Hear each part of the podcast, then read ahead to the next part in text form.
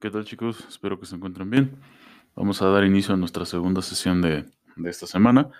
Y bueno, como ya, ya se percataron en el, en el tema publicado, pues vamos a empezar a, tocar el tema de la independencia, que fue lo que, lo que originó este movimiento eh, político, social y, militar que propicia o da como resultado la, la configuración de lo que hoy conocemos como, como el país, ¿no? A partir de este momento es donde vamos a observar cómo va, cómo va em, estableciéndose o cómo va construyéndose esta identidad que tenemos, que tenemos actualmente, que sí, vamos a, ver que hay demasiados elementos negativos eh, que explican, por supuesto, los, las problemáticas que tenemos hoy en día, eh, pero que también pues tiene, tiene algunos otros aspectos que no necesariamente son, eh, son negativos o son, son para recriminar al,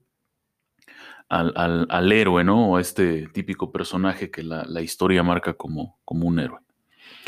Eh, y bueno, uno de los elementos eh, más importantes y más presentes durante esta previa ¿no? al, estallamiento del, del movimiento independentista, pues es justamente la desigualdad. En específico la desigualdad social, eh, que siempre existió. Esto sí, ya, ya lo sabemos, ya lo hemos hablado en algunas ocasiones. La desigualdad dentro de la Nueva España empezó desde origen, ¿no? Valga la redundancia. Eh, desde, desde que empiezan a ingresar grupos diferentes, desde que se empiezan a conformar grupos diferentes a partir de la, de la combinación racial, eh, empieza a existir cierta distinción. En algunos casos se valora más, en algunos casos se, recrimina más o se disminuye este valor ¿no? social que tiene, tienen ciertos individuos por características en general biológicas. Eh, pero lo vemos, repito, desde el inicio. Dentro del, último siglo de, existencia de la colonia, eh, existieron diversas modificaciones que en algunos casos incrementaban o, pretendían el incremento de la, apertura de esta brecha social que existía entre los peninsulares y todo, todo aquel eh, habitante que, que, procediera de Europa o que fuera originario de Europa.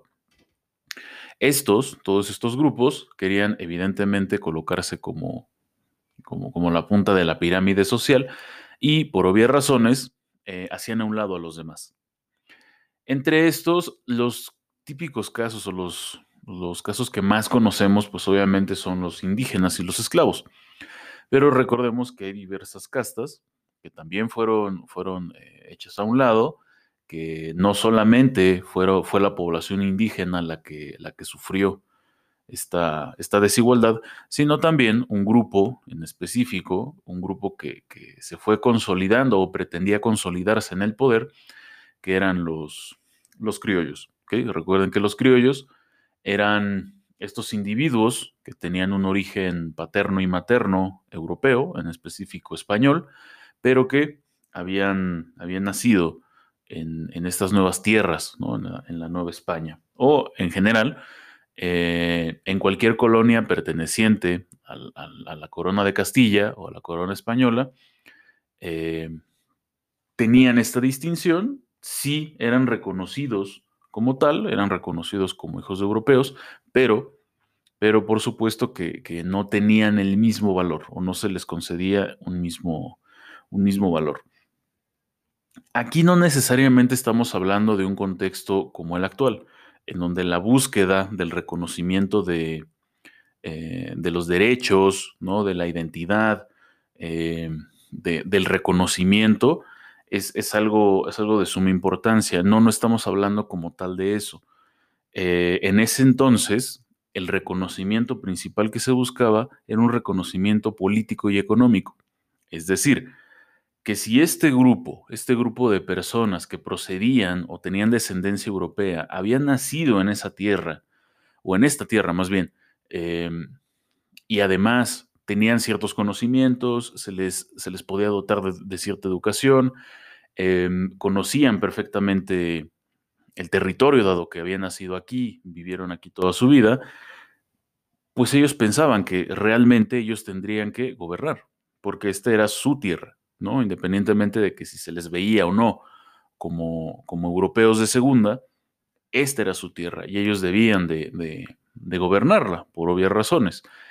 Esto evidentemente no fue aceptado por los, españoles peninsulares o los, los europeos peninsulares, eh, y empieza a existir una, una relación bastante ríspida. Eh, por ahí, evidentemente, al tener las fuerzas armadas y al tener el poder, la mayor parte de las veces los, los peninsulares eh, opacaron los intentos de, igualar las condiciones de los criollos. ¿Cómo lo hicieron?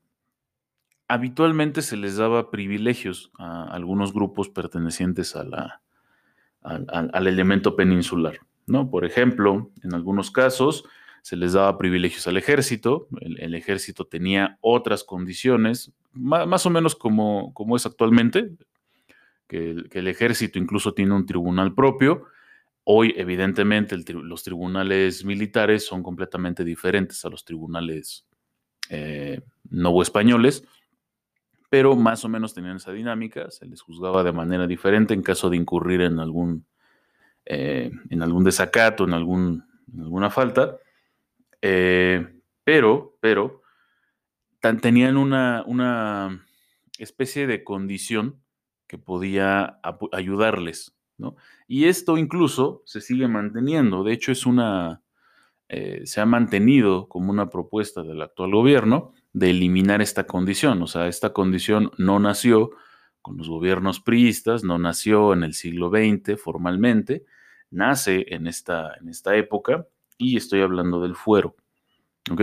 El fuero fue un privilegio que les permitía a estos, a estos personajes ser juzgados por tribunales diferentes. Recuerden que los tribunales que en ese entonces había sí eran tribunales a lo mejor civiles, pero que estaban controlados por, por el clero católico.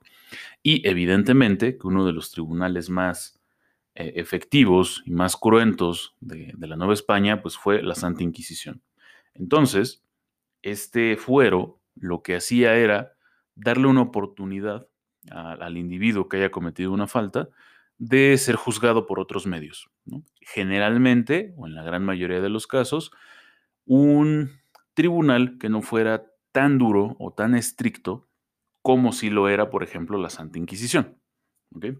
Esto evidentemente, eh, lejos, lejos de ser una opción nueva para evitar el, mal uso que tenía la Santa Inquisición, lo que provocaba, pues era un descontento, ¿no? Porque, porque solamente ciertos grupos, evidentemente ligados a los peninsulares, tenían este beneficio. ¿no? Como hoy lo vemos, ¿no? Solamente los, que ocupan un cargo político tienen la posibilidad de usar el fuero. Todavía en algunos casos se puede, se puede llegar a utilizar. En ese entonces pasaba lo mismo, evidentemente nos deja en eh, una diferencia de condiciones. Esta, esta, idea de la desigualdad social, repito, no, no era la búsqueda del reconocimiento. Los peninsulares no buscaban un reconocimiento social, buscaban un reconocimiento político. El reconocimiento político no se busca a través tal vez de lo que hoy conocemos como la manifestación. Recordemos que estamos en un contexto completamente diferente. Estamos entre el siglo XVIII y siglo XIX. La dinámica de la, de la configuración social es otra. ¿no? Entonces, ¿Cómo se, llega o cómo se pretende llegar a estas condiciones de igualdad? Pues se empieza a generar tensión a nivel político en diferentes espacios que tal vez no son de ocupación mayor. Es decir, no hay un criollo peleando por ser el nuevo virrey de la Nueva España. Por supuesto que no. Era demasiado exagerado eh, pensar en esa, en esa pretensión, pero, pero sí podían irse metiendo en eh, las alcaldías sí podían irse metiendo en eh, eh, la recaudación de impuestos, pero a nivel, a nivel tal vez más regional, y así fue como, como fueron escalando, ¿no? Por ahí en, algunos puestos. Los peninsulares creían que pues esta era como una especie de dádiva, les, sí les daban eh, cierto permiso de, pertenecer a, algunos puestos gubernamentales, pero sí había restricciones. Esto evidentemente no se iba a quedar así, o sea, los, criollos pretendían mucho más. Cuando esto sucede, cuando esto, cuando esto empieza a pasar, em, empiezan a, configurarse ciertos líderes o ciertos caudillos, ¿no? Que envalentonados con, el, con las ideas que venían de fuera, ¿no? Sobre todo las ideas que, provenían después de lo sucedido en la Revolución Francesa, en, la independencia de las 13 colonias norteamericanas, em, e, empiezan ciertos personajes a pensar en ¿Y qué tal si nosotros pudiéramos hacer lo mismo? ¿no? ¿Qué tal si nosotros eh, pudiéramos romper con esta dinámica? El primer problema al que se enfrentaron, pues evidentemente fue el tamaño del territorio. Era un territorio sumamente grande. En sí México es bastante grande y difícil de transitar, incluso en la actualidad. O sea, si ustedes quieren ir al norte del, del territorio por carretera, es complicado, ¿no?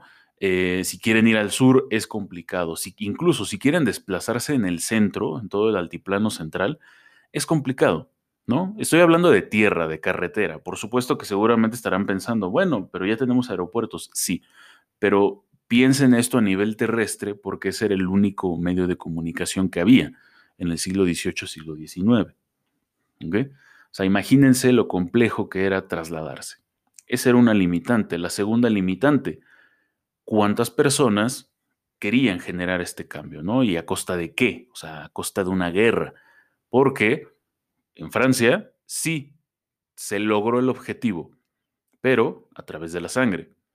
En eh, Norteamérica, bueno, en Estados Unidos, se logró el objetivo, pero a costa de sangre. Se tenía una de dos, o que buscar otro plan, tratar de configurar otra idea de cómo hacerle para que mis ideas permeen y mis ideas lleven a cabo y que la gente acepte que la muerte por servir a la causa puede ser una consecuencia, ¿Cómo, hacerle para que todo eso se entienda? No era sencillo, ¿no? Y no se hacía de un día para, para otro, ¿ok?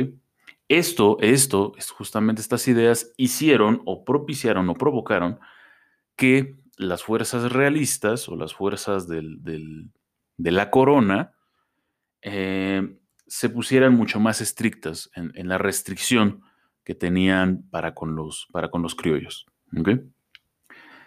Esto, por supuesto, que generó un, ir y venir entre las, condiciones que pues, se tienen entre, entre la población. La mayoría de los, eh, de los criollos fueron hechos a un lado, eh, incluso, incluso aún haciendo bien su, trabajo, eh, la gran mayoría de los peninsulares acaparan los principales puestos y esto se vuelve eh, una tensión constante. Uno de estos personajes de los que les hablo, que, fueron como configurando, pensando cómo, cómo, se podía generar esta dinámica, eh, es Ignacio Allende, un destacado militar eh, joven, joven para, la época, pero aún así un destacado militar eh, criollo, perteneciente al, ejército virreinal, eh, fue uno de los primeros que empezó a, configurar esta idea a nivel real, o sea, de, de una forma muy sistemática, pensada, generando planes.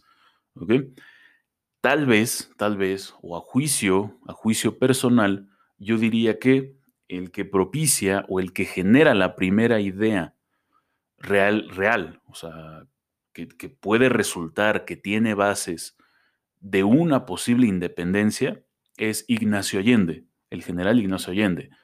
Miguel Hidalgo, este sacerdote de Guanajuato, proveniente de Guanajuato, tenía otras intenciones. Su, iniciativa, que era muy similar a la de Allende, e, e, es provocada o propiciada por otro elemento, y tal vez por un elemento mucho más eh, reactivo, por mucho más enfocado a, envalentonarse más que a pensar.